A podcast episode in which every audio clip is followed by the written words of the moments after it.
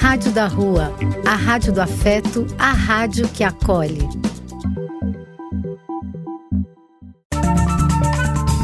Apoio: Casa de Vó, Banho para Geral e Instituto de Políticas Relacionais.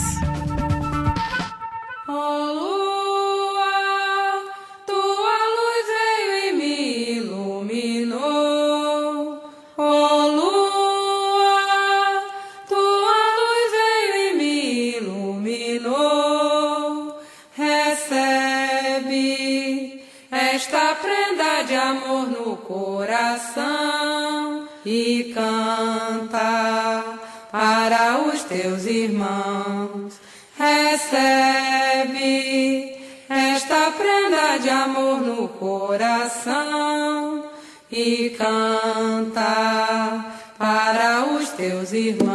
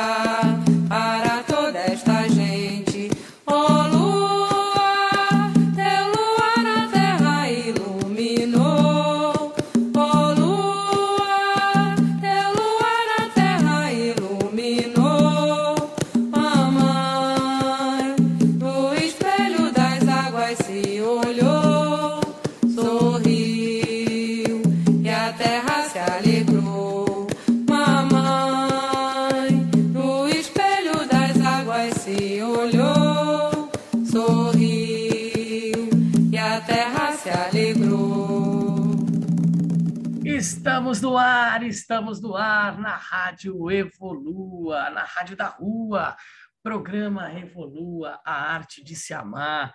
Hoje estamos falando aqui com a Amabile, Amabile Rodinick. ela é formada em psicologia comportamental, artes cênicas e a ciência da felicidade. Né? Ela é a instrutora de yoga há muitos anos, faz uma série de atividades maravilhosas né, de reconexão com o seu eu interior. Quando a gente se reconecta com o nosso eu interior, a gente se conecta com o nosso eu superior. Seja bem-vinda, Amabile Rodnick! Oiê! Obrigada, Fê, pelo convite. Obrigada a todos que estão escutando. Ai, é um prazer estar aqui. E é isso, contou um pouquinho aí das minhas formações e sobre a conexão do nosso eu, falou tudo conexão do nosso eu inferior com o nosso eu superior, que concretiza toda a nossa existência. Arrou! Conta um pouquinho como é que você chegou na yoga ou na meditação ou nesses Cara, projetos que você... Você tem um monte de projeto também, né? Parece um polvo. Sim. É, eu fui para vários lados e, na verdade, todos esses lados, eles formam um só, né? Mas a meditação entrou, na verdade, eu sempre explico que o yoga ele veio para minha vida com 12 anos. Eu lembro que eu estava sentada no, no, tapete da sala e minha mãe tinha aqueles CDs, não sei se você lembra, que era da New Age, que tocava umas músicas. Claro. E aí eu fui e coloquei esse CD sem base nenhuma. Eu só sei que ela escutava muito, coloquei esse CD e fiquei sentada até que daqui a pouco eu deitei e comecei a ouvir umas músicas e tal, e fui relaxando, relaxando, até que eu dormi, e aí eu acordei do nada, eu só acordei com a minha mãe gritando, Amable, para com isso, porque o dia que você for, você não volta. Eu volto de onde, mãe? Eu nem fui. Ela, você não viu quanto tempo que você ficou aí parada? Eu falei, não, eu tô aqui escutando. Aí, depois disso, eu fui pesquisar mais sobre, né, do que tinha acontecido, porque antes mesmo eu já estava entrando nesses processos de, de na verdade, a minha, eu não, né? Eu, por mim mesma, não estava, mas é meio que uma procura da alma. Eu sempre uso esse termo Jiva Mukta, que na Índia eles chamam, né, almas livres de Jiva Mukta, que são almas que, que a, o nosso corpo, o nosso consciente, o nosso cérebro, eles podem até tentar burlar, mas quem é Jiva Mukta não adianta, já nasce pronto para fazer o que tem que fazer, o propósito, e não, não sai dos trilhos. E aí eu sabia desde aquele momento que eu tinha que fazer alguma coisa pelos outros. E aí antes disso eu já estava entrando em vários sites para procurar como que fazia fazia parte do, do Doutores da Alegria. Com certeza se conhece. Eu fiz curso lá, me transformei como palhaço. Olha, eu fiz três cursos lá. Então, aí eu estava louca para entrar com 13 anos nos Doutores da Alegria. Com 11 anos, na verdade, veio essa ideia. Aí, com 12 anos, eu fiz um curso de recreação que eles pediam, né, para uhum. ter como base para entrar. Aí eu fiz esse curso. Aí depois desse curso eu tive que fazer um estágio numa fazendinha, que foi aqui essa dos bichos, que é aqui onde eu moro. Aí meu primeiro contato, assim, que eu achei muito esplêndido, foi com o búfalo. o nome do búfalo era Smith. E eu só tinha que conversar com ele em inglês. E eu não tinha base nenhuma em inglês na época, né?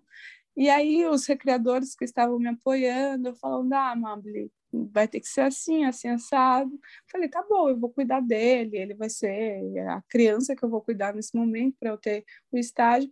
Mas foi uma troca muito grande, porque eu não sabia utilizar a questão verbal, mas a gente se comunicava pelo olhar. Então eu sabia quando o Smith não estava muito bem, eu sabia quando ele estava cansado, quando ele precisava parar, só que a gente acabou nem conversando, eu não precisava chamá-lo, ele olhava para ele, ele vinha até mim, e teve essa troca com o búfalo. Uhum. eu acho bem, eu acho bem gostoso até de falar. E aí teve essa, teve essa parte né, da meditação.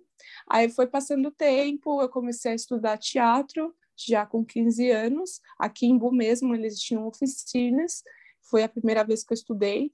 E quando o professor Almir Santos, inclusive, é, eu acho não sei se ele ainda está na área, mas ele dava aula aqui, fazia as oficinas, ele colocou a gente para começar a desenvolver o corpo, né, naquelas aulinhas de performance, sabe? É, expressão corporal, luz. sim, maravilhoso. Isso você apaga a luz e mexe o corpo, ninguém está te vendo, e é isso. E eu, eu sentia que todas essas aulas de, de conhecimento corpóreo, reconhecimento e tudo mais, eu entrava em transe. Eu sentia que alguma coisa acontecia ali que não era eu. Mas amava, finalizei a oficina de teatro, não consegui, infelizmente, é, finalizar o projeto de entrar nos doutores da alegria, porque na fase eu também estava passando por um período de depressão, acabei, é, é, eu e minha família, a gente acabou passando é, muito tempo nessa, nessa luta, né, que eu falo que é uma lutinha que a gente tem com a nossa própria existência, e eu me burlei e acabei ficando só nos estudos mesmo, terminei o, a oficina de teatro, fui me cuidar referente à depressão, aí eu comecei a estudar depois disso, eu precisava mais entender o cérebro das pessoas. Veio esse esse esse feeling, né? Preciso conhecer, né? Ah, como que funciona o meu mecanismo cerebral e como funciona o mecanismo cerebral do outro para eu poder entender o que está acontecendo comigo, não só nas questões espirituais que a gente já estava estudando. Minha família, ela tem a raiz, né? Meu pai, meu, bisa, meu bisavô e meu avô eram curandeiros, porque a minha bisavó era africana de uma tribo mesmo, então ela trouxe essa questão das plantas para a gente muito forte. Então eu peguei toda essa parte paterna, eu fui a única, na verdade, da, de quatro irmãs, eu fui a única que fiquei com essa questão da cura pelas plantas. Junto com meu pai, a gente fez muito trabalhos é, espirituais com as plantas. E minha mãe é kardecista, então ficou meu pai no candomblé e na Umbanda, minha mãe kardecista, me ensinando as questões espirituais, mas a questão de estudar o cérebro me ajudou muito. Aí eu entrei num curso intensivo de que chama o Instituto de Psicologia Positiva e Comportamental. Eu entrei nesse curso, que é um curso muito intenso, não existe mais, é porque foi um curso rápido que veio para o Brasil, era de Harvard. Aí veio para o Brasil, eu estudei, é, por três anos, todo final de semana, a ciência da felicidade mesmo, comportamento, a bioquímica, tudo isso fez muito sentido estudar cientificamente, mas ainda faltava algo. Sentia assim que estava faltando alguma coisa ali para concretizar o, as minhas perguntas. Mas se eu te falar que eu consegui as respostas, é mentira, não consegui. Falta muita coisa ainda. Estamos no caminho, que, a gente está aqui é. para evoluir, né? É isso. Exatamente. E isso é gostoso, porque eu sei que mesmo com mil anos de estudos, eu ainda não vou saber de nada.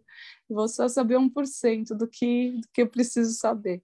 Mas é gostoso estar nesse caminho.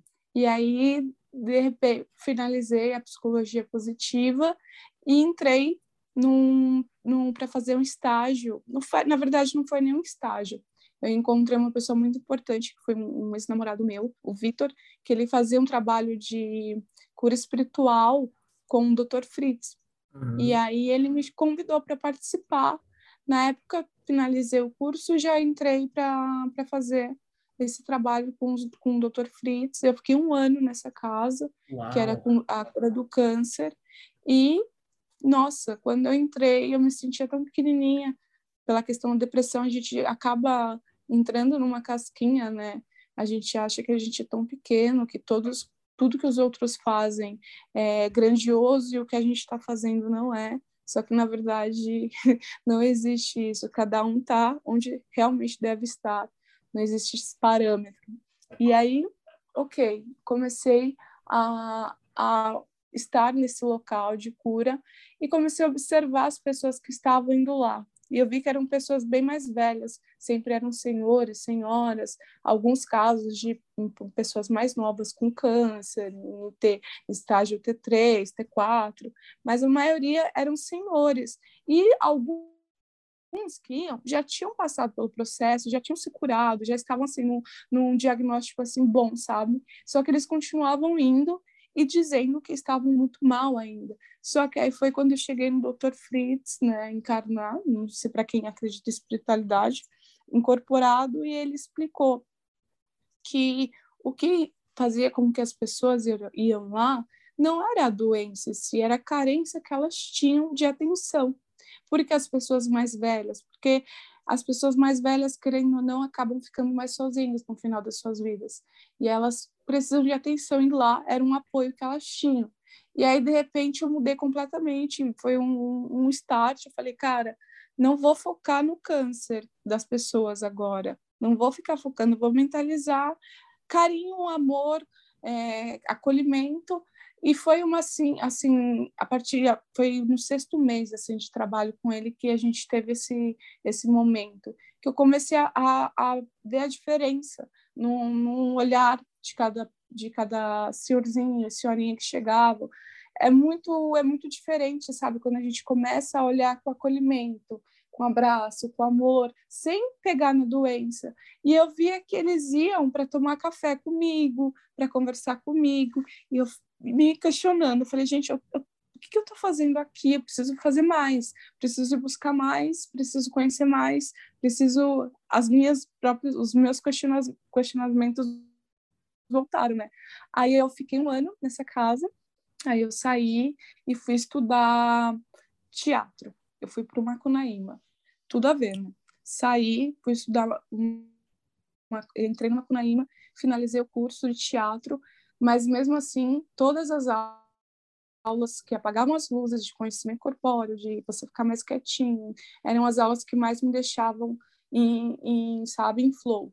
E aí eu falei, meu, não é isso, eu preciso descobrir o que eu quero. Até então que eu nem tinha pensado em yoga, mesmo minha mãe já conhecendo e falando sobre algumas coisas devocionais da Índia, eu fui atrás de cursos de yoga e comecei a fazer, comecei a estudar na universidade, até que me formei. Só que quando eu dei a minha primeira aula de yoga, parecia que eu já estava dando aula de yoga há 40 mil anos. É, que eu falei para você antes, não foi sem script mesmo, sem os desenhos das posturas, dos asanas. Porque para mim foi algo muito real, sabe? Parece que a minha alma estava parece não, né? Minha alma estava ali conversando. Até que eu, nesse caminho do yoga, eu fui entendendo que o meu até que, assim, uma, uma aspas nessa, nessa trajetória. O espaço que eu estava dando aula estava com número X de alunas, e quando eu comecei a entrar no yoga, que não era só corpo, eu comecei a conversar, porque até então, dentro do yoga tem uma, uma parte que o Ocidente né, trouxe, que é você chega, coloca seu mat, né, seu tapetinho, os seus alunos vão chegar, vou colocar o seu tapetinho, e um vai ficar olhando para a cara do outro até começar a aula. E até que eu, tra eu transformei essa parte. Eu falei, não, não vou ficar olhando para a cara de ninguém, a gente vai conversar antes da aula, porque eu quero entender quem está aqui comigo. E aí eu fui e coloquei todo mundo em roda. E expliquei, eu falei, gente, eu sou nova, vocês são bem mais velhas que eu, a maioria eram mulheres, só tinha um homem na turma. Vocês são bem mais velhas que eu, então a partir de hoje eu não sou a professora de vocês, eu vou passar movimentos, mas assim, não existe hierarquia aqui. Todo mundo é aluno e todo mundo é professor. E desde isso, desde então, o espaço começou a desenvolver assim um alcance muito forte de pessoas procurando o yoga, que era a que a gente deu o nome de yoga restaurativo. Então a gente fazia essas rodas, a gente tinha essa troca, essa, essa conversa. Aí passou o espaço fechou, foi na época da pandemia, mas nossa, tanta coisa. Antes da pandemia, é muita, é muita coisa. Mas teve a fase assim, no dentro do yoga e antes do yoga, teve uma fase muito complexa da minha vida. Foi quando, que eu, quando eu saí do, do, do, do Dr. Fritz, que lembra um pouco a sua história, que eu conversei com você antes. Uhum. É, quando a gente finalizou no Dr. Fritz, aconteceram coisas lá que já despertaram novamente a depressão. Foi em 2016. E eu realmente entrei em todos os, acho que eu entrei no meu no meu mais profundo momento assim depressivo. Para mim, 2016 foi o, o meu ápice depressivo, que realmente eu até desenvolvi um pré-câncer no útero e falam, né, na, na terapia holística, a gente estuda que o útero é o, o coração da mulher. Eu desenvolvi um pré-câncer no útero, é, chegou num estágio muito avançado, até que a minha GO, a doutora Vanessa, ela chegou e falou: Olha, Amanda, você não vai poder ter filhos, você não vai poder fazer nada nesse quesito. Se você quer ser mãe, você não vai poder ser, mas está tudo bem. Eu, na época depressiva, querendo me matar, é, não, tomava muito medicamento. É, teve uma noite que eu não esqueço, que eu realmente tomei muito medicamento e fui dormir na sala. Eu não dormia mais no meu quarto, fui dormir na sala e falei: Hoje eu sei que eu não vou acordar mais porque não tem mais o porquê eu estar aqui. E eu tomei, só que passaram, acho que passei cinco, passaram cinco minutos, eu acordei. E era madrugada. E eu fui para a sala de jantar e comecei a chorar desesperadamente, falando, cara, porque eu não tô indo, porque eu não vou logo, eu não tô fazendo nada nesse planeta, não tô sendo útil. Me leva de uma vez, se existe um Deus, porque que esse Deus está me deixando aqui, de tudo que eu já fiz para ir embora. E aí minha mãe apareceu, conversou um pouco comigo e eu fui dormir. Aí depois, em 2016, em julho, isso foi em, em abril, em julho eu conheci o pai da Marina no salão de cabeleireiro, eu ainda estava em depressão. E eu estava na bebida, tava, não estava saindo, mas estava bebendo muito em casa, bebendo muito, usando muito medicamento. Não entrei assim para o mundo das drogas, porque também eu não saí, mas tenho certeza que se eu estivesse curtindo a noitada, eu estaria, né, teria entrado. E aí eu fui e conheci ele no salão de cabeleireiro, ele é amigo da família e tudo mais. E aí no dia 16 de julho a gente rolou, né? Todo o acontecimento para um filho vir. e eu estava muito bêbada, por sinal. E aí, quando foi no dia 2 de agosto, eu arrumando meu quarto, eu senti alguma coisa tocando e falando: Você tá grávida. Eu, não, não tô, não posso, não tô. Mas continua, sabe aquela coisa forte? Sabe aquela intuição que não passa? Sim. Você Sim. reluta com ela. E por mais que você fale, cara, eu não tô, mas aquela coisa continua cutucando você. Aí eu mandei mensagem para ele e falei: Olha, você pode trazer um teste? Porque eu só quero tirar essa dúvida. Hoje é dia 2, o, meu ciclo só vem dia 10, mas eu, eu não tô legal, tô sentindo que eu tô, mas eu sei que eu não tô. Ele, ah, ele sabia do histórico também, né? Ele estava acompanhando por ser próximo da família. Ele falou: Não, eu sei que você não tá, mas eu vou levar para você não ficar pior. Aí, beleza. Ele trouxe. E aí eu fui pro banheiro. Na hora que eu vi os dois pontinhos, eu, oi? Pera, como assim? Eu, mãe, 23 anos, depressão, não. Aí foi quando eu, eu diretamente fui contar para minha mãe, porque para mim era completamente impossível. Para os médicos também, né? Para a ciência era uma coisa impossível. Meu útero estava destruído até então. Aí eu fui, e aí minha família, na, no momento, né, também ficou naquele, cara, como assim? Não pode ser. A gente comprou cinco testes no mesmo dia. Eu fiz os cinco, deram positivo, até que fui passar na doutora, né, na doutora Vanessa. E ela foi e falou: não, você não pode ser mãe, deve ter dado alguma alteração por conta dos antidepressivos, porque o clonazepam, que eu estava tomando na época, ele tem um, uma substância que causa o HCG, né, o falso positivo na gestação, na para a mulher, né, da consta que a mulher pode estar grávida. E aí, ok, eu fiquei um mês nessa, tô, não tô, tô, não tô, tô, não tô. Fiz o exame de sangue, deu lá positivo. Falei, cara, aí a própria, a própria é, médica, né, enfermeira que fez o teste, falou: não, mas pelo seu histórico você não pode ser mãe, então esse é falso positivo, mas eu vou marcar seu último exame, que é o transvaginal, para daqui a um mês, para a gente descobrir realmente se você tá ou não. Aí eu, beleza. Nessa de não estou, não estou, não estou, e a depressão piorou, né? Porque vai mexendo com tudo. E aí eu fui e fiz o transvaginal. Aí veio, já tava lá na marina, no meu útero. E foi assim um baque, mas foi um baque tão diferente que aí eu lembro que a gente se reuniu aqui em casa, na sala de jantar. Aí meu pai até perguntou, né? Amable, você realmente quer continuar? Você quer, quer ter? Se você não quiser, a gente vai te ajudar, a gente vai procurar apoios médicos, a gente vai entrar em algum local confiável, a gente vai fazer o possível, porque você não tem um, uma estabilidade emocional para ser mãe, a gente está acompanhando, a gente não sabe mais o que fazer. E aí eu não nem lembro, eu estava tão assim, fora de mim, porque era tanta coisa na minha cabeça, que aí eu entrei no quarto e, e naquele, não sabia mais nem orar. Mas aquela oração que eu fiz naquele dia foi tão verdadeira que naquele momento eu senti alguma coisa falando comigo muito fortemente. Eu sentei, chorei, chorei, chorei pedi orientação, fiz minha prece. E aí veio assim, só simplesmente deixa que o tempo atue. E aí foi o que aconteceu. Eu voltei para a sala de jantar e falei para o meu pai, falei, pai, eu sei que o senhor vai me apoiar em qualquer decisão, mas eu vou ter.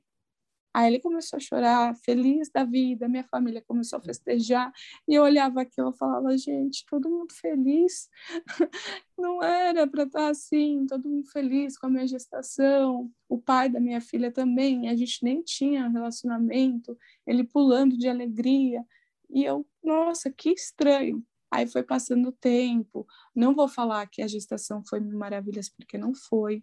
Foi um processo muito difícil para eu entender realmente, para eu sair da amada de 23 anos, que não tinha responsabilidade nenhuma, nem com o próprio corpo, na questão de, de cuidado, para ter responsabilidade com o corpo, não só com o meu, mas com um corpo que estava dentro de mim, foi muito complexo, mas deu tudo certo. A Marie esperou 10 meses, inclusive, nem ela entendeu. Acho que ela esperou o meu momento de estar pronta para ela vir. Aí, quando ela nasceu, é, Fê, a depressão simplesmente saiu. Foi muito ao contrário, porque todos os médicos, principalmente essa doutora que eu contei, eles achavam que eu ia ter o quadro depressivo pós-parto. E foi o contrário. Na hora que a Marina nasceu, passou a depressão. Eu virei aquela mãe super protetora. A Marina era a minha mestra, até hoje ela é. Né? a, a, minha vida, a minha guru. Ela tá com quantos e anos? Ela tá com, vai fazer cinco, ela tá com quatro aninhos já. Uau. Já já chega nos cinco. E aí, quando ela nasceu, tudo transformou. Claro, tem os perrengues, né, da, da gestação, do, do, do pós, quando nasce, mas tudo a gente vai se adaptando. E aí, de repente, eu fui e conheci um casal, que você, da sua história, eu lembrei muito desse casal que eu conheci, que é o Tom e a Didi. Ele, o Tom é neurocirurgião e pediatra, mas ele atua com agora, né, nesse momento ele se aposentou, então ele atua com estudos canábicos e também com com estudos mediúnicos, com estudos terapêuticos, é, holísticos, PNL, física quântica. A gente fez cursos né, de, de física quântica com ele, hipnoterapia. A Didi também tem uma, uma visão espiritual muito forte, muito aguçada. E aí, nisso, é, eles apareceram porque foi muito doido. Na época da minha gestação, o meu primo ele se suicidou, porque a gente estava meio que passando por depressão juntos. Uhum. E ele, ele é meu vizinho, ele era meu vizinho, inclusive. E ele se suicidou, ele tinha 21 anos. Quando o, ele se matou, eu estava de sete meses da mamá. E eu, foi assim, para mim foi uma coisa, caramba, como assim?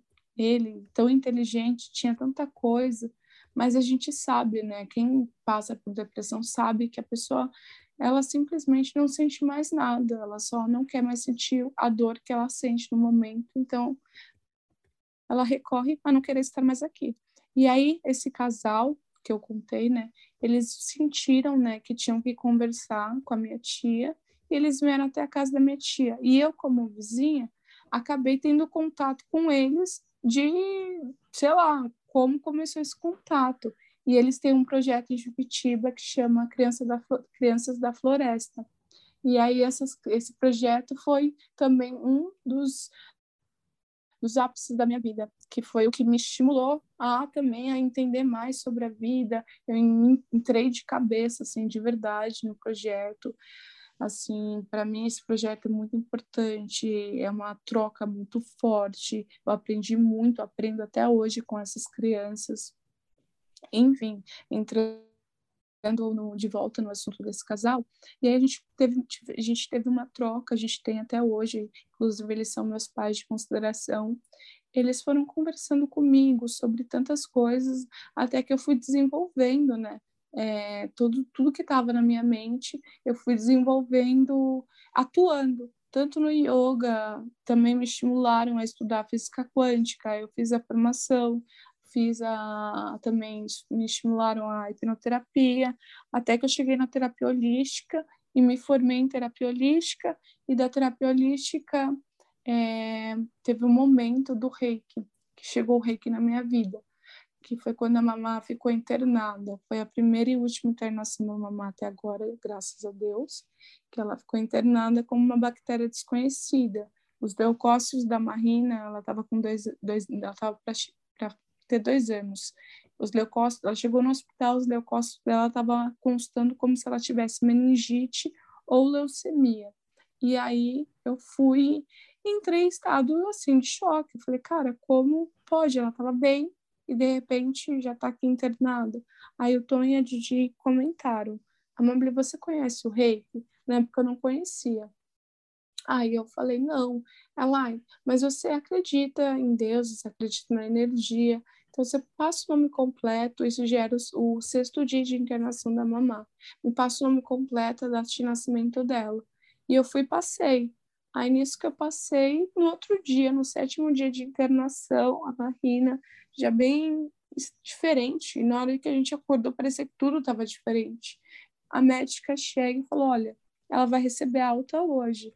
E a gente não sabe o que aconteceu, mas os leucócitos dela é, se ajustaram. O corpo dela está ótimo, ela não precisa continuar com os antibióticos. Então, o diagnóstico é não ter diagnóstico, ela não tem, a gente não reconheceu a bactéria também, e aí ela teve alta. E aí eu falei, cara, como assim?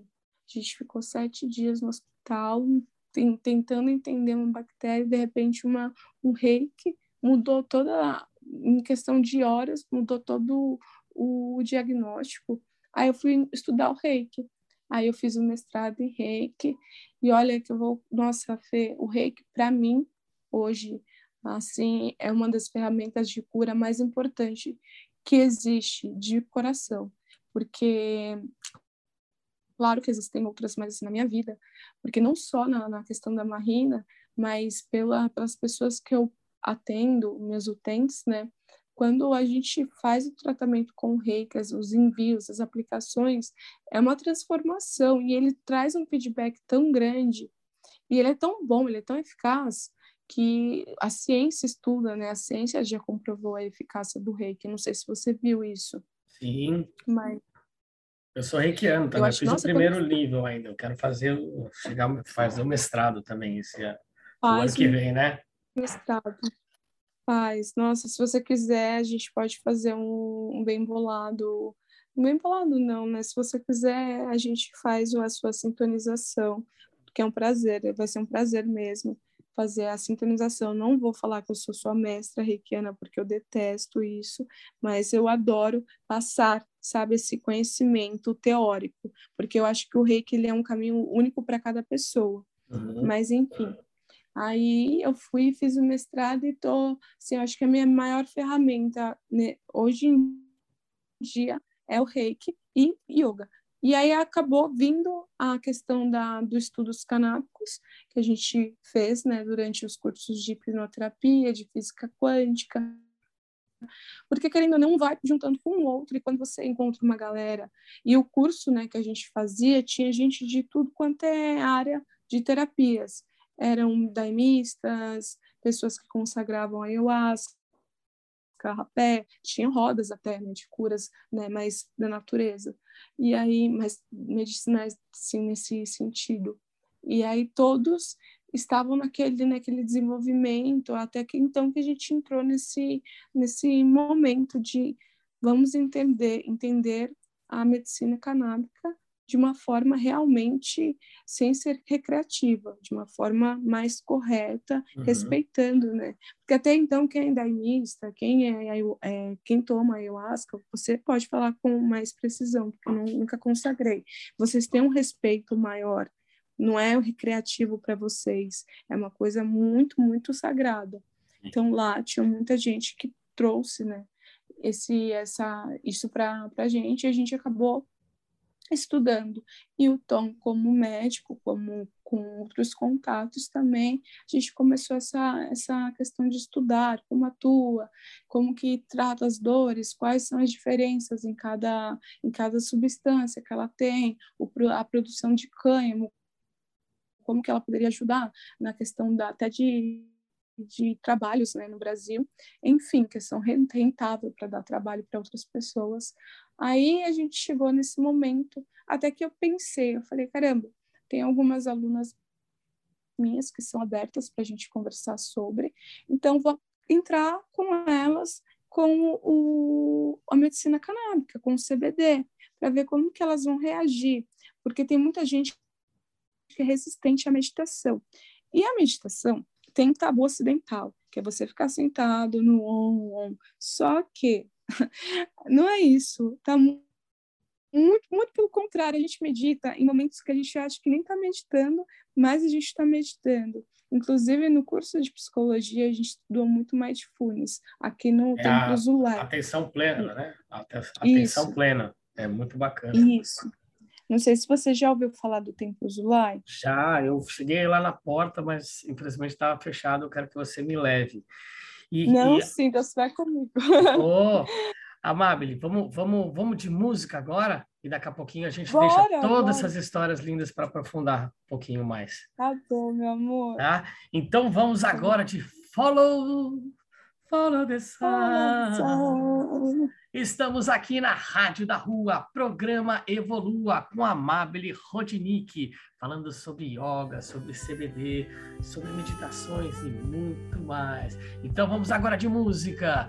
Follow, follow the sun, na Rádio da Rua, no programa Evolua, a arte de se amar. When this day is done.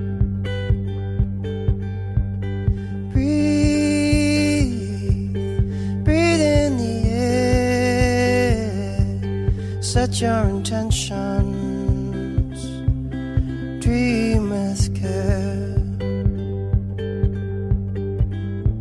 Tomorrow's a new day for everyone. A brand new moon and brand new sun.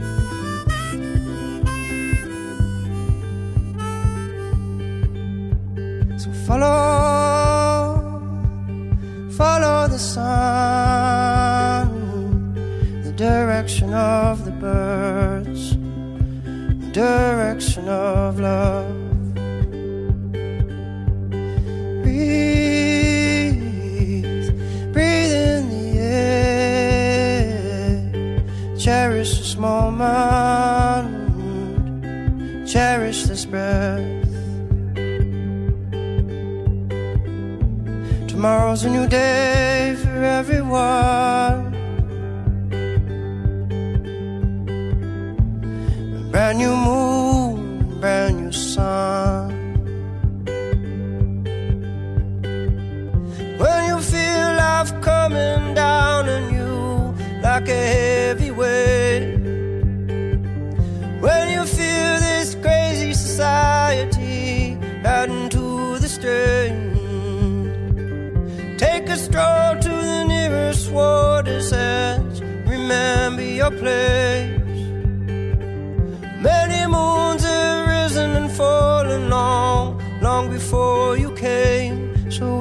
is the wind blowing?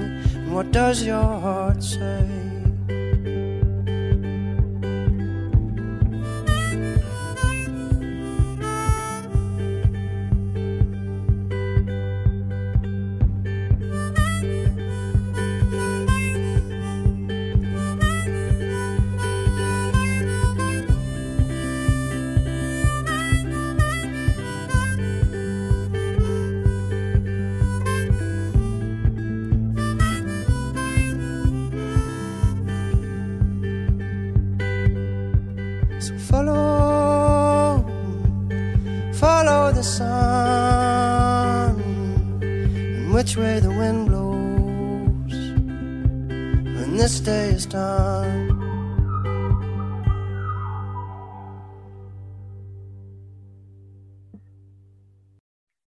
Estamos de volta, estamos de volta na Rádio da Rua, programa Evolua, a arte de se amar. Hoje estamos aqui com a Amable Rodnik.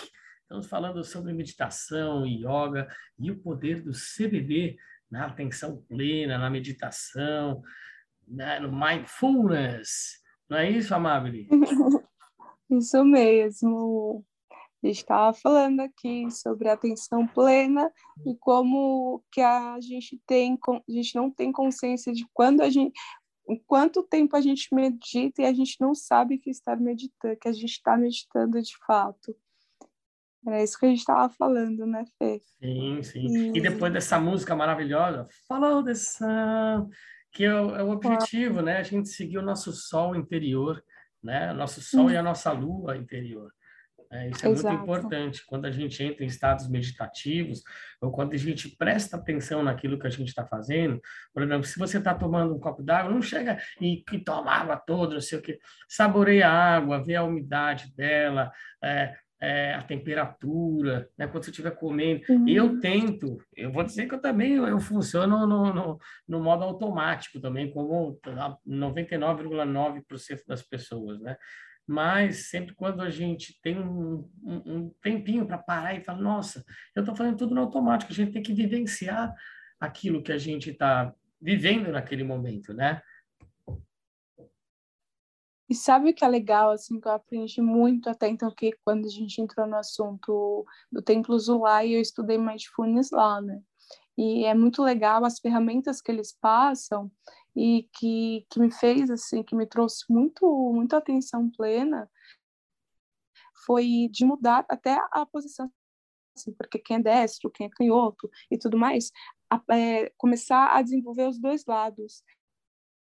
É, isso traz muita atenção, por mais que pareça ser assim bobinho, né, boboquinho, isso traz muita atenção. Você, ao invés de um dia você vai pegar o copo, que nem você deu a, a, o exemplo do copo com pegar o copo para beber água e tudo mais, ao invés de se você for destro, ao invés de você pegar com a mão direita, tenta começar a pegar com a mão esquerda e prestar atenção no movimento da sua mão esquerda. Isso já traz atenção plena do que você está fazendo. Isso a gente até passa como uns exercícios, né, no Mindfulness.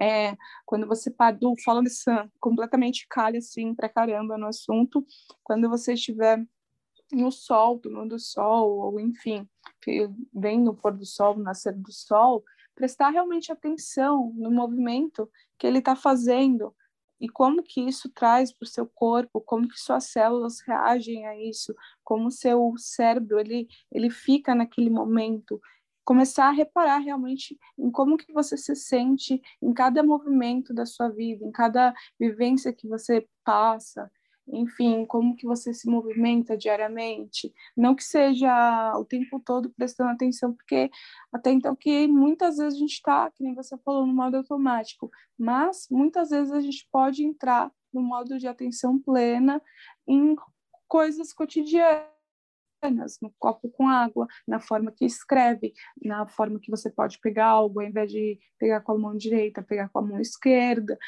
esses exercícios, esses exercícios básicos, eles já trazem o mindfulness, que também é uma meditação.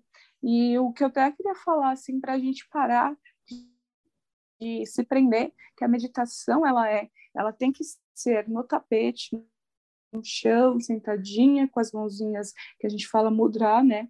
Mudras no yoga.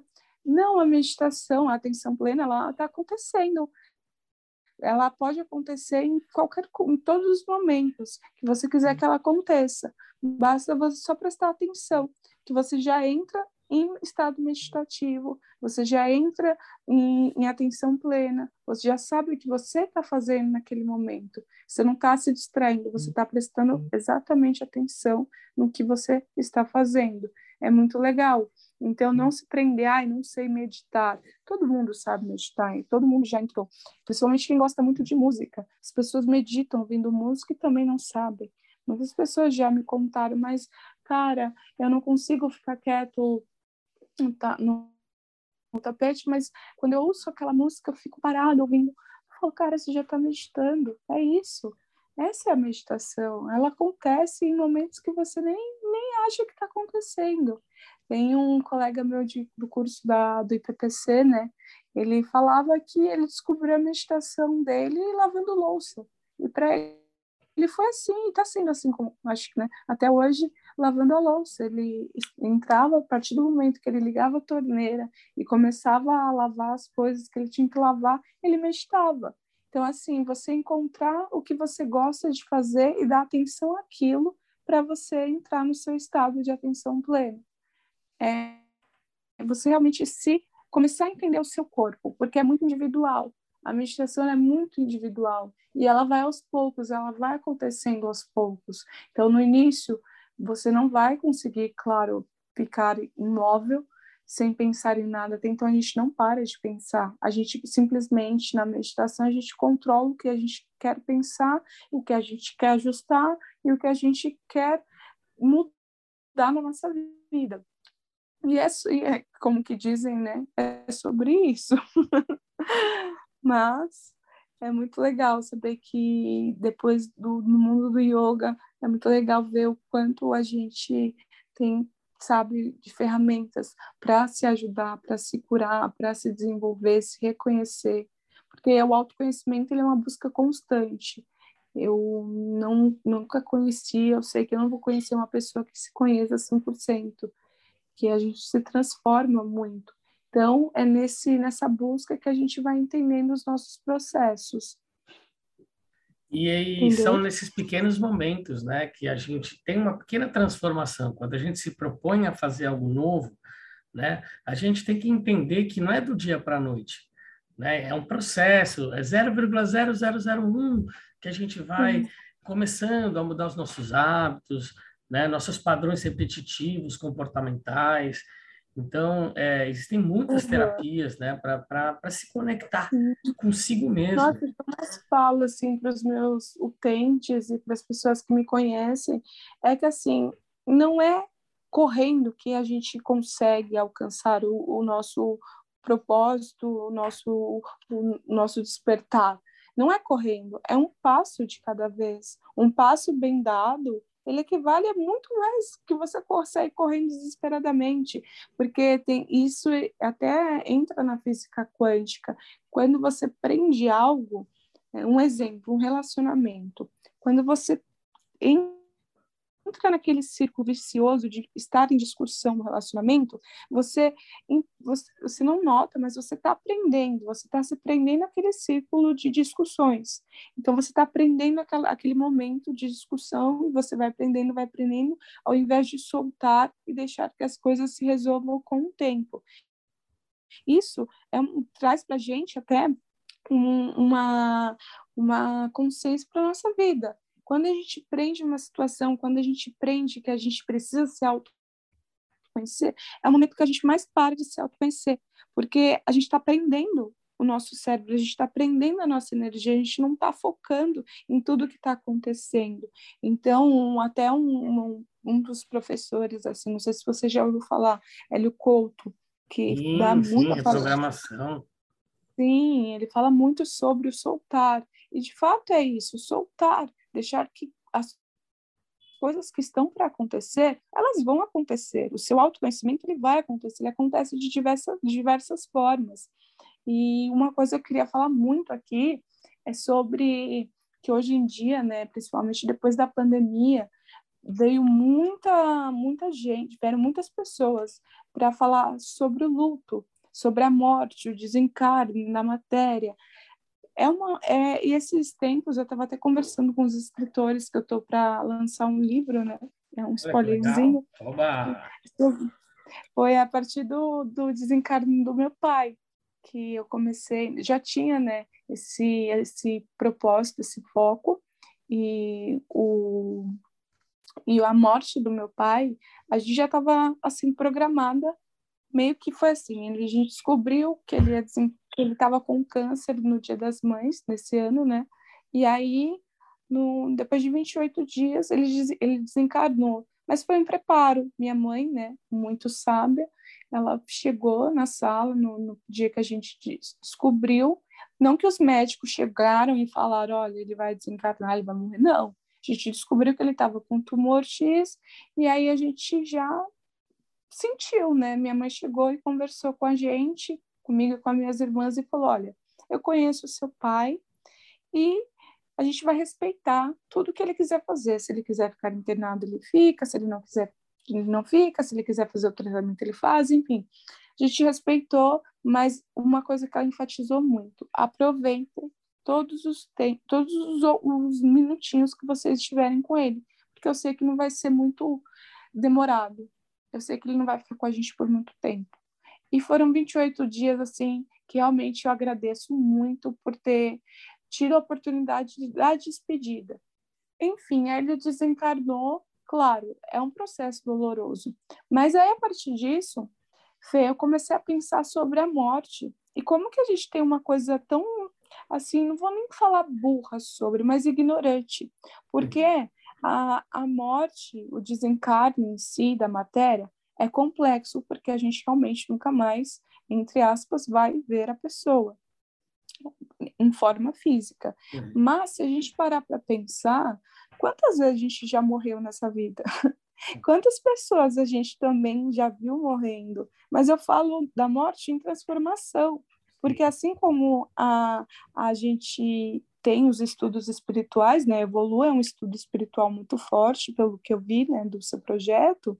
É, como a gente vê nesses, né, nesses estudos espíritas, independente de qual religião for, mas eu até uso o termo universal, né, universalista, a gente entende que tudo é infinito, né, que a gente está sempre no processo de, de mudar de casinha, mudar de lar e blá blá blá. E aí eu fiquei pensando, caramba, mas eu, a Amable, não, a Amable de 15 anos morreu. A Amable de 20 anos morreu. As pessoas que eu conheci também lá atrás, elas também já morreram. Porque é porque a morte tem um, um rótulo pesado nela, ela, é, ela é, foi é, rotularizada assim, com esse peso, com essa coisa, nossa, acabou. Mas não é uma transformação. A gente se transforma 24 horas. O nosso corpo físico ele se transforma 24 horas. Então, a todo instante, a gente está morrendo e a gente está renascendo, a gente morre e a gente renasce. Então, até assim, para as pessoas que, passam por luto compreenderem que se a gente parar para pensar, todas as pessoas que a gente conhece e já conhecemos na vida, e até a gente mesmo, a gente sempre está passando por processos de desencarnes. A gente sempre está matando algo ou matando até uma personalidade nossa para entrar em outra personalidade. Não estou falando de essência, porque essência é uma coisa muito também muito mais profunda, mas eu falo assim no sentido de transformações, de maturidade, de tudo, de novas per perspectivas. É, até um exemplo: duas pessoas depressivas que estão conversando agora sobre o, o amor de viver, amor na vida. Isso já é uma diferença, sabe? Se eu falasse, se eu olhasse a Amable de 28 anos, se eu com 15 anos ouvisse a Amable de 28 anos, eu não ia reconhecer. Para mim era outra pessoa. Então, ou seja, aquela Amable não existe mais. Então, aquela Amable não, não morreu. Aquela Amable se transformou. É assim a vida. A vida ela é uma transformação. A gente muda apenas de locais, a gente apenas muda de, de de, de corpo, enfim. Você conseguiu entender? Claro, com certeza. E quando a gente vive muito do passado, né, a gente fica lamentando, só se vangloriando das coisas que a gente fez no passado, isso vem a depressão. Né? Quando a gente vive uhum. no passado, é a depressão. Quando a gente vive na ânsia do futuro, vem a ansiedade. Né? Então, o que, que a gente tem que fazer é viver o presente, cada segundo. O Felipe Rua não é mais o que era é, é, há, há um minuto atrás. Né? Porque eu estou recebendo uhum. várias informações. Né? Então, quando a gente vive o presente, o nome já diz, é um presente. Para a gente poder ter o nosso futuro, a gente tem que viver e experienciar o presente. Tanto é que o mindfulness é, é exatamente sobre isso, do vivenciar agora, do sentir é, a temperatura do, do ar que a gente está respirando, né? da, da, da textura da caneta ou do teclado, né? Uhum. Ou a gente uhum. prestar atenção nas Tudo. palavras com que a gente está emanando, né? Dizendo. Uhum. Ter consciência, né, né? Assim, ter consciência, não ânsia de falar mas ter consciência de se expressar amorosamente, sabe? Não que seja fácil, não é uma tarefa fácil, mas é que nem a gente falou, devagar a gente chega chega um momento na nossa vida que a gente consegue controlar os nossos instintos, porque também a ansiedade, as pessoas elas estão assim, eu falo que, que infelizmente a, o Instagram, principalmente, traz um pouco de ansiedade no quesito por ser tão abordado no Instagram, em outras redes, né, porque eu sou mais conectada ao Instagram, mas em outras redes também devem ser abordado o assunto ansiedade. É, eles falam tanto sobre ansiedade que acabam despertando ansiedade até em quem não tem. Mas, assim, a questão ansiedade, ela precisa ser principalmente estudada no sentido, ansiedade é um instinto nosso, é um instinto que a gente já nasceu com ele, porque é um instinto de proteção. Então a gente vai se sentir ansioso em algum momento. Então não se desespere, sabe? Se você sente ansiedade por alguma coisa, não se desespere achando que você está tendo uma crise. Não, é só o seu corpo reagindo instintivamente, mas também entender se esse padrão está acontecendo sempre, se esse padrão está evoluindo, está trazendo algumas patologias. Se observar, também traz mindfulness. Se observar, traz atenção plena. Tem umas ferramentas no, no para a gente combater a ansiedade na terapia holística, que a gente fala, que você acabou de, de falar, que é sobre sentir. Quando a gente está com, começando a ter aqueles momentos ansiosos, começar a sentir sentir o que você está fazendo, onde suas mãos estão tocando, o que você está ouvindo, trazer o presente de volta. Respirar, e outra questão também. Né? Respirar. respirar. respirar, sentir a, a, a, temperatura do ar entrando pelas suas narinas e entrando no seu corpo, na, ex, na exalação, na expiração, sentir como que está saindo do seu corpo, levar atenção para isso. Eu falo, a respiração ela é tão, tão, tão eficaz, a gente respira errado, eu aprendi isso no yoga, que eu respirava errado o tempo todo. A gente respira ao contrário, né? Nosso abdômen, ele, ele, ele faz o movimento contrário do, no decorrer, né? A gente vai crescendo, a gente traz o movimento contrário, mas a inspiração correta, para a gente até se desviar do, dos nossos pensamentos automáticos é, e trazer a atenção plena, é você inspirar, inflar seu abdômen como se fosse um balão e exalar pela garganta, soltando todo o ar, sentindo todo o ar saindo, levando seu umbigo lá nas costas, como se fosse um processo mesmo de preencher o vazio e depois desfazer, sabe? E isso vai fazendo com que a gente entre também em atenção plena. Essa é uma ferramenta muito fundamental, sério. Eu acho muito bacana quando a gente presta atenção na nossa respiração, porque a gente tá, é o que nos movimenta, né? É o que traz, é o que deixa a gente em, o nosso corpo biológico se movimentando. Perfeito. E eu estava fazendo o, eu estava fazendo yoga, estava fazendo natação, estava fazendo um, um exercício de pré-exaustão muscular, que é um aplicativo que eu baixei na pandemia, que você faz ginástica dentro de casa, né? E, uhum. e são de 12 a 17 minutos de, de malhação intensa, né? Aí você faz 30 segundos, para, respira 30 segundos, depois faz mais um minuto, depois respira 30 segundos e 17 minutos. Dizer 17 minutos parece que é uma hora. Né? Uhum. E eu estava super feliz, eu estava me alimentando super bem, comendo bastante salada, carnes magras. E aí eu tive um acidente e machuquei o ombro, quebrei o ombro, né?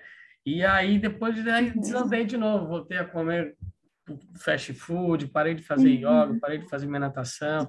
Eu entrei um pouco, é, é, numa, não digo numa depressão, mas a minha energia, a minha vitalidade se esmaeceu naquele momento, né? Eu estava tão feliz, estava uhum. tão realizado, e de repente veio o universo, falou, pare! E o que, que aconteceu? Por que, que eu quebrei o ombro? Para que, que eu quebrei o ombro? Né? Então, isso eu estou uhum. querendo saber até hoje. Mas foi muito interessante porque era para eu ter feito uma cirurgia bem invasiva. Fui no médico tal, meu, meu ombro saiu duas vezes do lugar.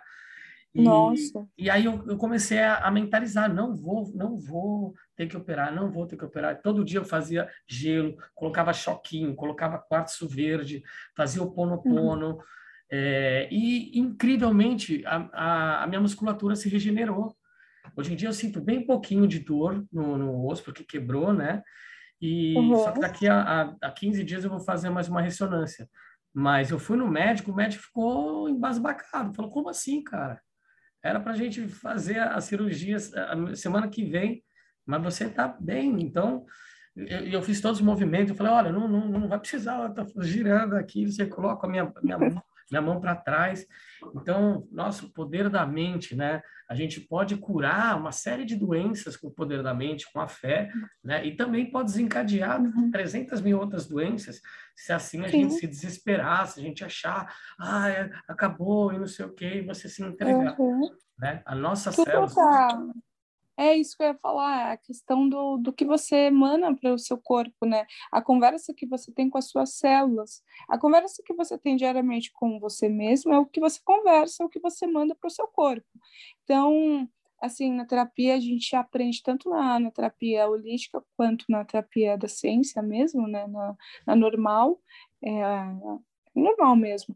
A gente aprende a conversar com as nossas células para regenerar as doenças, que nem você explicou, que você estava conversando com o seu corpo, tá tudo bem, sabe? Não é isso, não, é, não vou precisar fazer uma cirurgia. E ele vai entendendo, e ele vai atuando para que isso não aconteça. A questão é você entender que o seu cérebro ele tá, ele é muito potente. O, não é porque é, um exemplo ai, a pessoa estuda mais, ela é mais inteligente que eu e blá blá blá. Não, a questão é a forma como você utiliza o seu cérebro, a forma que você está é, fazendo com que ele se comunique com o seu próprio corpo. É, conversar com as suas células parece até conversa de doido, mas que bom. que a melhor conversa são conversas de doidos. Mas conversar com as suas células é uma, um, um medicamento, é uma pílula diária de vitalidade, de bem-estar, de saúde. Até então tinha umas ferramentas que meu médico me passou após o luto do meu pai, meu terapeuta passou junto com o CBD e tudo mais, que ele fala, que ele fala até hoje, né? Mas ele parou porque eu comecei, né, a voltar a fazer, escutar, é, conversar com as minhas células, quando vir a tristeza, quando bater aquele momento de saudade, começar a conversar com o meu corpo para entender, porque tudo também é bioquímica, né? Com assim, certeza. a gente tem um exemplo é, a gente passa muito tempo com uma pessoa, o nosso cérebro ele cria uma substância química que fica no nosso corpo com, é, a partir daquela pessoa. Ou seja, depois que aquela pessoa vai embora, termina, finaliza o relacionamento, enfim, o nosso corpo ainda procura como se fosse uma, um remédio mesmo, Sim. como se a gente tivesse uhum. viciado. Então tem os sete, sete, sete, sete meses Existem sete meses para a substância sair do seu corpo. Então, o que, que a gente pode fazer para ajudar o seu corpo a parar de sentir a abstinência e começar a ter o, o dia, como que eu posso explicar?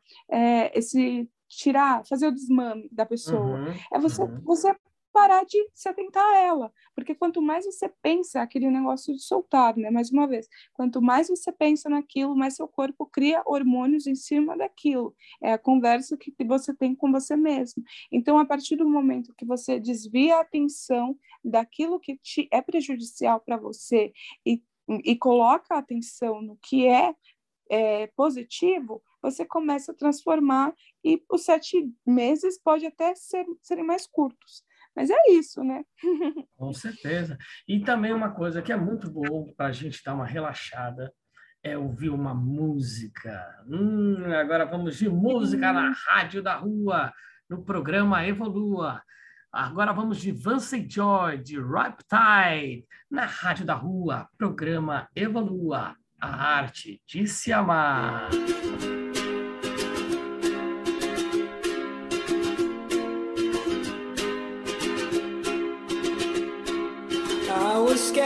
Into and the dog.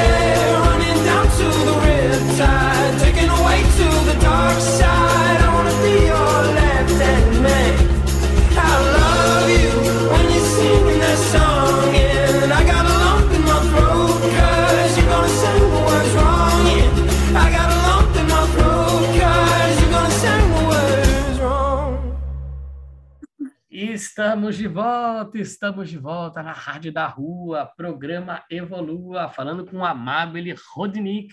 Estamos falando sobre yoga, meditação e uma coisa muito bacana agora. Vamos falar sobre o CBD, o canabidiol, usado para fazer meditação e yoga. É isso mesmo. Yoga e meditação com CBD. É isso mesmo, Amabile?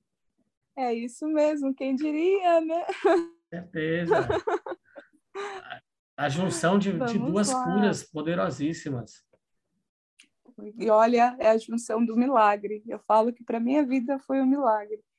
É, eu usava muito né, o clonazepam, o famoso Rivotril, que hoje em dia as pessoas colocam na caixa d'água e tomam, mas que é muito prejudicial e eu fiz essa transição por um tempo do fiz o desmame certinho com acompanhamento. É muito importante ressaltar que todos os desmame que você faz de medicamentos, tanto tarja vermelha quanto tarja preta, que seja com acompanhamento médico. Não façam isso sozinhos, que é muito perigoso. Mas eu fiz esse esse desmame do, do Rivotril e entrei para o CBD. Quando eu entrei para o CBD, foi assim uma coisa, meu Deus, como eu não descobri isso antes? Claro, todo mundo sabe que tem, a gente falou, né, sobre os processos, chega seu momento de descobrir o seu novo tratamento. E aí que chegou o CBD, foi bem, é, não foi, não faz muito tempo, foi em 2019, foi na época do Faustão. Eu fiz a é, eu fiquei tão tensa e eu não sabia. Para mim foi tudo muito rápido, né? Foram 15 dias de ensaio e a pressão, porque a, o Faustão, vou dar uma rápida, falar bem rápido, o Faustão foi uma coisa completamente inesperada. Eu na, na meditação, a redatora que fazia meditação comigo, ela era redatora, ela é redatora do ela era redatora do Faustão. E aí ela me chamou para fazer parte do, do, do quadro, né? Do Me Engana Que Eu Gosto. E aí, beleza, fui, é, fiz né, todo o processo para passar, passei, etc. Só que são 15 dias de ensaio sem parar. Tem a pressão de competição, é muito complexo, enfim. E no, no, depois, no pós, né, eu desencadeei uma fibromialgia que paralisou meu corpo direito. Inclusive, eu tenho até um, um, eu falo que eu tenho até uma cicatriz da fibromialgia, que é uma glândula da, da saliva que paralisou. E aí, com o CBD, que chegou o CBD na minha vida, que foi comecei a fazer o tratamento e aí eu percebi o quanto é, foi um milagre da vida, porque veio para a dor, depois veio para todas as outras, ansiedade, que também estava muito ansiosa, mesmo que tivesse já o quadro tinha passado, eu fiquei muito ansiosa, enfim. E aí eu comecei a utilizar o CBD de forma muito muito certinha, com acompanhamento, igual eu faço hoje em dia.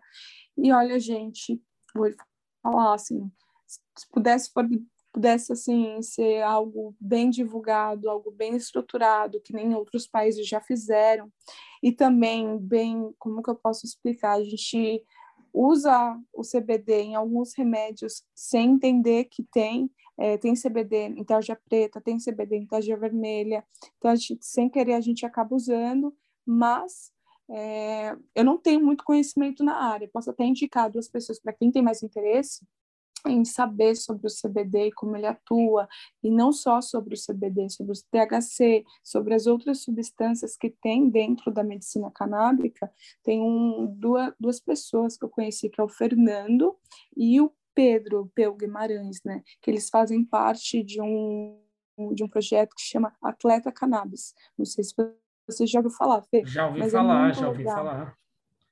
Eles falam fazem, e dentro dele, desse, desse projeto deles, eles têm até um, um linkzinho lá que você entra, você descreve todos os seus problemas, né, as patologias, e eles, com autorização da Anvisa, eles liberam o seu, o seu óleo, o que é para você. É, faz uma anamnese, né, que chama isso. É, faz anamnese, a anamnese é muito importante, eles fazem sua anamnese, um exemplo, se você tem é, ansiedade, o THC já é retirado. porque o THC desperta muito a ansiedade, Uhum. então ele retira, retira um- o, o THC. Então, o meu tratamento agora é com CBD e mais uma outra substância que eu esqueci o nome, que é a que desperta o amor. Porque as nossas células já têm, né, a- a- o CBD, nosso corpo já tem a programação para receber ah, todas as substâncias que tem na medicina canábica. Uhum. E essa junção, ela não é uma como se a gente estivesse invadindo o nosso corpo com outra química, outra substância, até então que não é uma substância química. O nosso corpo já reconhece. É só é como se um exemplo, é quando você ganha um neném, você vai amamentar o neném e você passa o leite materno para ele. Então, naquele momento, o corpo do neném já está preparado para receber seu leite materno. É a mesma coisa que acontece com a medicina canábica. O nosso corpo ele já tem todas as células que recebem o CBD e as outras substâncias que tem dentro da medicina canábica. Então, assim, é só você reconhecer qual patologia que você precisa, qual é para qual prescrição, né? E qual é, óleo você vai precisar e você faz o tratamento certinho e tudo mais. E é assim, falando uma pessoa que passa, né, que faz esse tratamento, não me ajudou somente com as dores crônicas, ajudou em todas as outras questões de foco, relaxamento completo do corpo, assim, eu é, até então que ele trouxe, até me assustei, até o terapeuta falou que é uma coisa muito comum. Quando eu comecei a fazer o tratamento, eu, eu fiquei muito quietinha. E na PNL tem as três diferenças, né? É a pessoa mais auditiva, a pessoa mais sinestésica, a pessoa mais visual. Não sei se você já ouviu falar sobre isso. Fê. Como é que chama? É PNL, que fala Sim, sobre programação neurolinguística, né? Isso, e eu sou completamente auditiva. Então, o que, que ele fez no começo, quando eu comecei a, a, é, a usar o óleo? Ele me fez ficar quieta, mas porque eu precisava ficar quieta para parar um pouco de falar e receber mais as informações do outro, escutar mais o que o universo estava me falando. Então, também tem esse processo interno de, de, de, se, se compreender. E aí, na meditação, que, é, que vem para outro, outro assunto, né? Não, não é uma coisa muito individual, mas a medicina canábica na meditação e no processo do yoga, além de ajudar além de ajudar no seu corpo, além de ajudar no seu desenvolvimento musculatório, além de te ajudar a ter mais disposição, a, a, na meditação, ela te ajuda a encontrar chaves mais mais rápidas, entre aspas, também que é um processo, mas umas chaves de relaxamento mais rápido, porque a gente está acostumado a tensionar os nossos músculos 24 horas. A gente fica tenso 24 horas até por não ter atenção plena. Então, isso é um condicionamento normal do ser humano. E quando você está fazendo a utilização do CBD, você e da medicina canábica, você acaba relaxando mais os seus músculos e você consegue entrar em processo meditativo mais rápido. Fê, tá aí? Entendi, sim.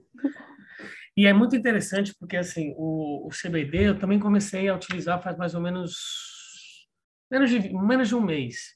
Né? Na verdade, eu comecei a pegar CBD para minha cachorrinha, que minha cachorrinha, ela tá é, comendo mosca, assim, parece ela fica, não tem nada e ela fica comendo mosca, assim, sabe?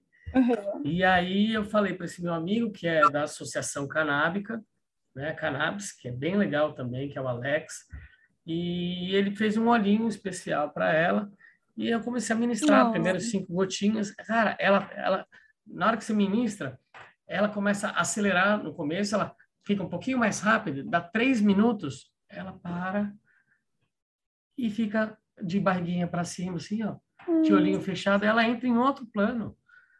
E aí eu, Uhum. e aí, é, como eu, fiz, o, eu estava fazendo o festival Evolua, esses são nossos parceiros, né? Então eles desenvolveram tipo um gummy, sabe aquelas balinhas de jujuba? Aquelas balinhas Sei, da Fini, vi. bala Fini, essas coisinhas. Então Uhum. é, o Alex junto com a Michelle Lanza, que ela é uma chefe é, é, chefe de cozinha, né? Desenvolveram esses gummies, que é muito legal. Eu tomo dois gummies toda noite e tenho uma noite muito mais tranquila, é, é, com menos dores, porque eu também tenho um problema na, na coluna, que eu quebrei a coluna faz três anos, e uhum. principalmente nesse friozinho, assim, eu sinto bastante dor. É, e é impressionante como uhum. me ajudou bastante, bastante mesmo.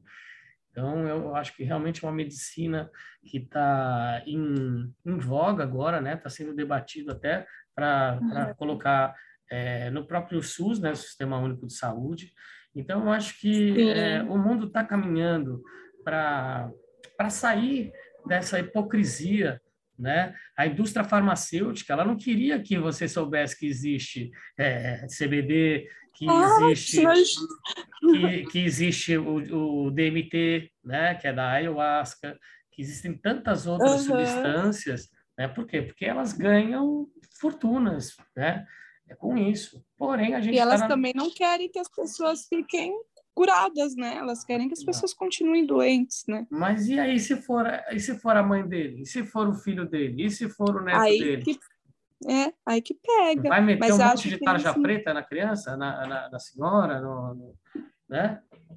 É, é, mas é, é, é, muito, eu falo que entra até num assunto político, né? Aqui no Brasil, é, pelas contas que a gente fez na época que a gente estava estudando, né, a cannabis, a cannabis é uma das substâncias mais caras, não nem a, nem a, a cannabis eu falo a pura, né, que é o próprio cultivo e tudo mais. A gente fala da compra mesmo, do tráfico e tudo mais. Isso é muito, o valor é muito alto e acaba também alimentando, né, querendo ou não, essa essa parte mais mais complexa da, da, política e do governo, da indústria farmacêutica, enfim, tudo tem um, uma questão mais, mais a, que favorece mais eles do que realmente quem precisa ser, ser favorecido de certa forma, que são as pessoas que estão doentes mesmo. Eu, eu falo que a gente está até mega atrasado com essa medicina aqui no Brasil, porque já era para a gente estar tá muito avançado, não era nem para a gente ter parado, porque a medicina canábica ela está desde a época do começaram as construções lá do Egito. Se você for ler mesmo é, sobre a história da, da cannabis, é, eles usavam, eles batizavam, não, né? Até quando falecia, alguém morria, eles colocavam as folhas, as ervas da, da maconha, né? Da cannabis dentro do da como que é o nome? Esqueci. A tumba?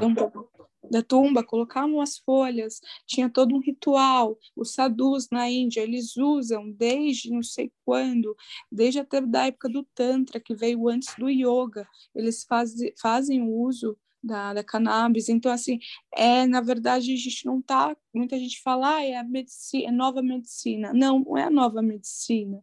Só que é a medicina esquecida por um propósito maior é, negativo mas essa medicina ela, é, ela foi a primeira milenar né é milenar ela é milenar se for falar do tantra o tantra ele não a gente até assim quem estuda yoga a gente a gente não tem nem é, como falar quanto tempo tem o tantra uhum. porque é muito tempo faz muito muito tempo que veio né que ele começou né foi bem na época dos dos Dradvas enfim é muita história então ela está aí faz tempo. O problema é que precisa de muita coisa para você poder utilizar. Só que agora eu falei até para os meus amigos que agora eu estou falando muito sobre, até para as outras pessoas terem mais consciência de que não é, é algo ruim, de que não é uma, uma substância química. Muito pelo contrário, ela é a, a melhor, é, melhor melhor forma de você se curar, porque ela está ali para todas as doenças.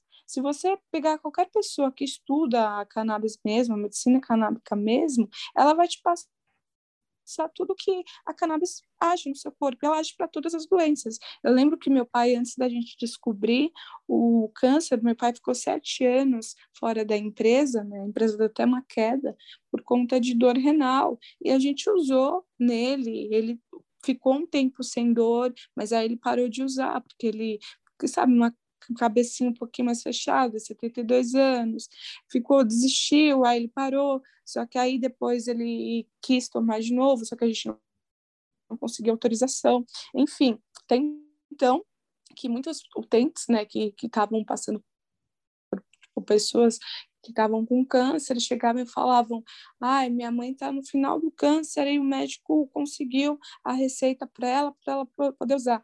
Mas aí o que me. Primeira coisa, por que tem que esperar o final da, da, do câncer da pessoa? Por que não dá no começo? Uhum. Que já não, já não ajuda no processo da cura, né? É muito louco. Mas é bom a gente falar sobre isso para quebrar as barreiras de preconceito, de conceitos criados, de, de, culturas, tradições, porque não tem nada a ver. A gente não está falando do uso recreativo, a gente está falando de. Se tiver uso recreativo também está tudo bem, mas a gente está falando do uso medicinal, que é uma coisa que vai além do que a gente imagina. O CBD, THC, todas as substâncias que tem dentro da cannabis, ela é revolucionária, até na questão de, de se a gente colocasse em prática mesmo aqui no Brasil, que é um país completamente propício para o cultivo, a gente tem solos completamente férteis para poder cultivar a cannabis, a gente ia ter várias empresas é, pelo cânhamo, que dá para ir para a indústria é, têxtil. Não sei se você já ouviu falar do cânhamo, claro, né? Claro. Ah, o, o, cânhamo, a indústria do cânhamo, era, para você ter noção, é, as cordas dos navios eram feitas de cânhamo, muitos anos atrás. As, as velas das caravelas portuguesas que vieram para o Brasil, a pita, a nina, eram feitas de cânhamo. O papiro e os hieroglifos lá, os papiros, né, que eram escritos uhum. Né, na antiguidade, no Egito, eram tudo feito de cânhamo. O cânhamo é a fibra mais resistente que existe no mundo. Só que por causa da indústria algodoeira, né, começou a falar que era uma droga, começou uhum. a descriminalizar, começou a criminalizar, na verdade, né, colocou como se fosse um uhum. crime, né, que deixava as pessoas completamente é, é, doidas e não sei o quê, né, e conseguiram fazer a, uhum. a extirpação da, do, do, do cânhamo naquela época, né, e conquistaram todo o mundo aí com seu algodão, porém agora o cânhamo chega com muito mais força, né, Sim, eu fiz um, esse, faz um tempo, quando eu estava com o projeto Yoga de Rua, é, numa tabacaria aqui que é do Imbu, é, tinha uma loja que é parceria, que todo, todo, todos os materiais, todas as bolsas, enfim, é da fibra cara, é muito resistente, é muito louco como que isso se perde, sabe? Como que as pessoas, como que, que a indústria ainda não foi para cima disso, porque realmente é algo muito rentável, até falando sobre a questão de monetização, uhum. é algo rentável, é algo que super ia calhar, enfim, né? Mas estamos no caminho, estamos Nossa. no processo. Com certeza, isso que é o principal, né? É, a gente ir atrás das informações, né? Por isso que a Rádio da Rua e o programa Evolua tem esse espaço aqui, né? E cada vez mais a gente vai crescendo. Antes a gente começou com uma hora, agora estamos para uma hora e meia. É, estamos pensando agora, uhum. ano que vem, estamos em busca de alguns patrocinadores aí para a gente ter o nosso programa na Rádio Vibe Mundial também, tá? Tem que continuar aqui na Rádio é, da Rua, né? Porque é muito interessante, né? Meu sobrenome é Rua. E você fala que você faz yoga na rua. Uhum. Aí o programa é Rádio da Rua. Uhum. Porque é na rua que a gente conhece né? a verdadeira essência uhum. do ser humano. É, no, é nos guetos, na, na, nas favelas, é, na, e não só nesses lugares, também na Vila Madalena, no Itaim, nos Jardins. É quando é você está troca, é presencial, é exatamente. É o que eu falo, assim, todo mundo fala, Mabri, mas você conversa rápido com as pessoas. Eu falo, gente, a maior ferramenta que eu tenho de conhecimento é quando eu converso com qualquer pessoa, independente de onde ela estiver. É na, que nem você falou, na rua. A troca que a gente tem com as pessoas é, é um livro. É como se você estivesse abrindo o livro e lendo. E você traz aquilo para você, porque quando você para para ouvir os outros que estão passando e tudo mais, eu só falo que eu sou aquela famosa velhinha do, do busão, que não pode sentar ninguém perto que começa a conversar. Eu puxo papo mesmo, eu quero conhecer a história da pessoa. O projeto Yogar foi, é, no começo, assim, o projeto Yogar estava sendo só para terapeutas e, enfim, yoga, mas só que não, eu falei, não, cara, eu vou abrir agora o projeto Yoga para todo mundo falar. Eu quero saber das histórias das pessoas, sabe? Eu quero conhecer, porque todo mundo tem algo muito rico para passar para o outro. E é assim que a vida funciona, a partir de trocas. Um exemplo aqui, nós dois conversando, olha quanta informação, olha quanto você já me ensinou e vice-versa, sabe? O Sim. quanto ainda tem pessoas para a gente conhecer, para a gente trazer para os nossos projetos e repassar informação de forma assim é, concreta, de forma é, estudada, sabe?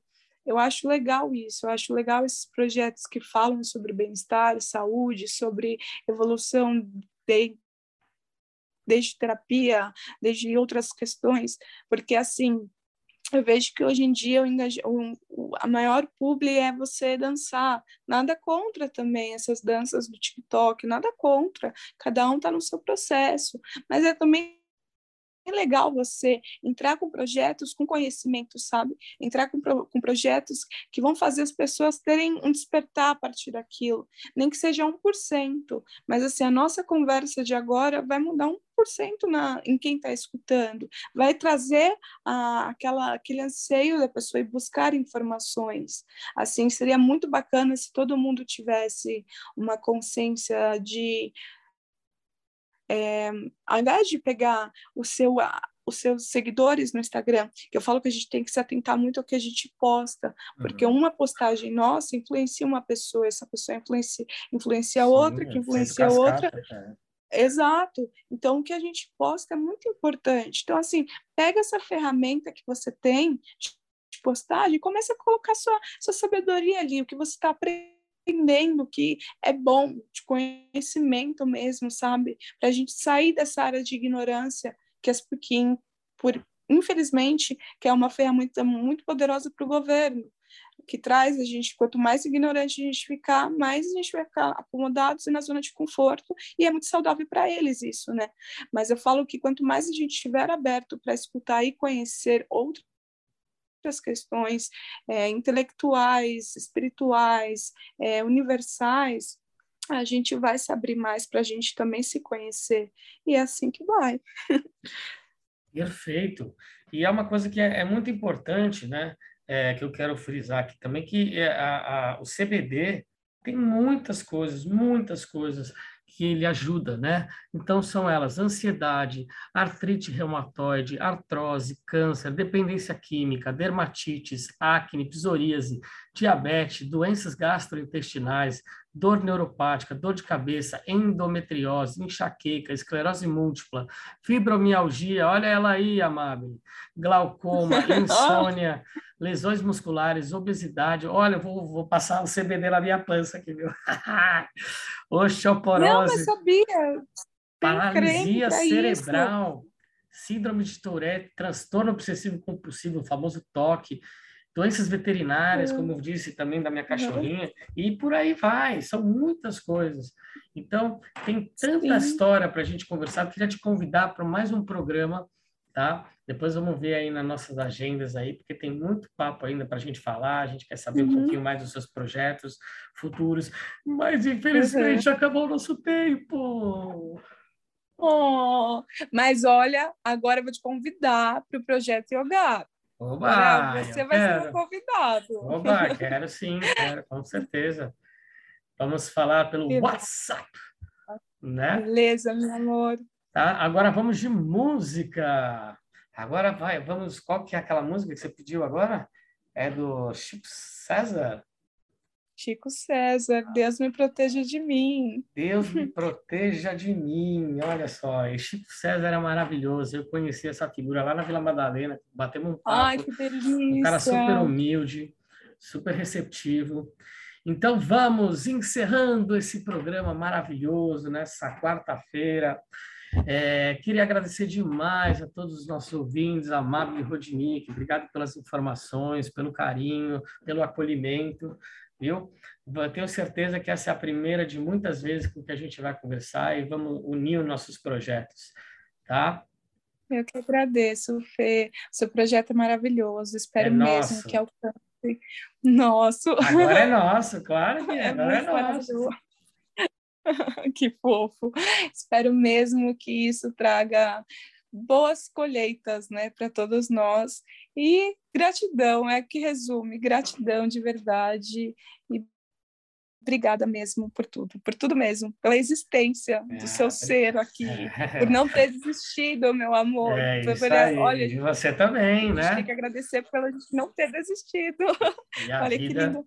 E a vida está nos dando mais uma oportunidade, não só para conosco, mas para todas essas pessoas com que a nossa história né, de superação, de quase morte, de quase de se suicidar, né? Se transformou uhum. num, numa coisa de alto amor, de autovalorização, de autoconhecimento. Então, a partir que a gente consegue é, nos interiorizarmos, né, ver e sanar os nossos traumas e transformar eles em luz, em aprendizado, a gente consegue reverberar para as outras pessoas que estão nos ouvindo e que estão à nossa volta. É o que eu sempre falo, é pegar a sua dor e colocá-la como um degrau. Cada dorzinha constrói um degrau até chegar no topo. E aí por aí vai. e é isso aí. Amable Rodnick, na Rádio da Rua, no programa Evolua. Agora vamos de Chico César. Deus me proteja de mim. Eu me despeço e agradeço a todas as esferas de luz, a todos os nossos mentores espirituais. E eu mando aquele famoso um beijo, um beijo, um beijo, um beijo.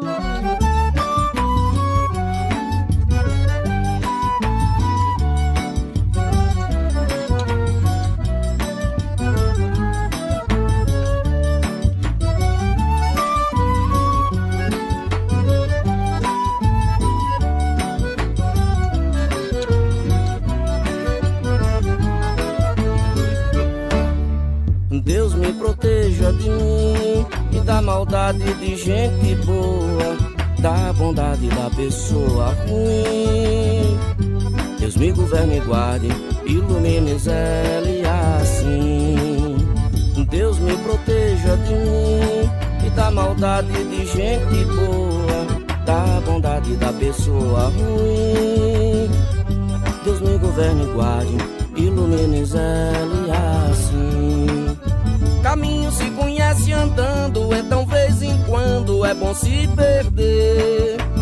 Perdido fica perguntando, vai só procurando e acha sem saber. Perigo é se encontrar perdido, deixa sem tecido, não olhar, não ver. Bom mesmo é ter sexto sentido, sair distraído, espalhar bem querer. Deus me proteja de mim e da maldade de gente boa, da bondade da pessoa ruim. Deus me governe e guarde, ilumine zele assim. Deus me proteja de mim e da maldade de gente boa, da bondade da pessoa ruim. Deus me governe e guarde, ilumine zele assim.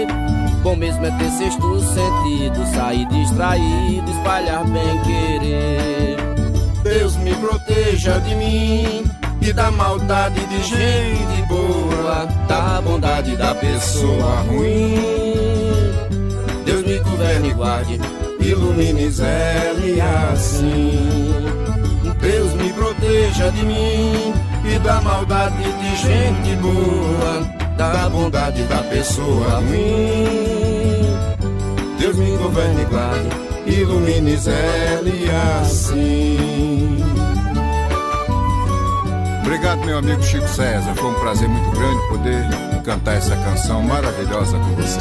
Obrigado, meu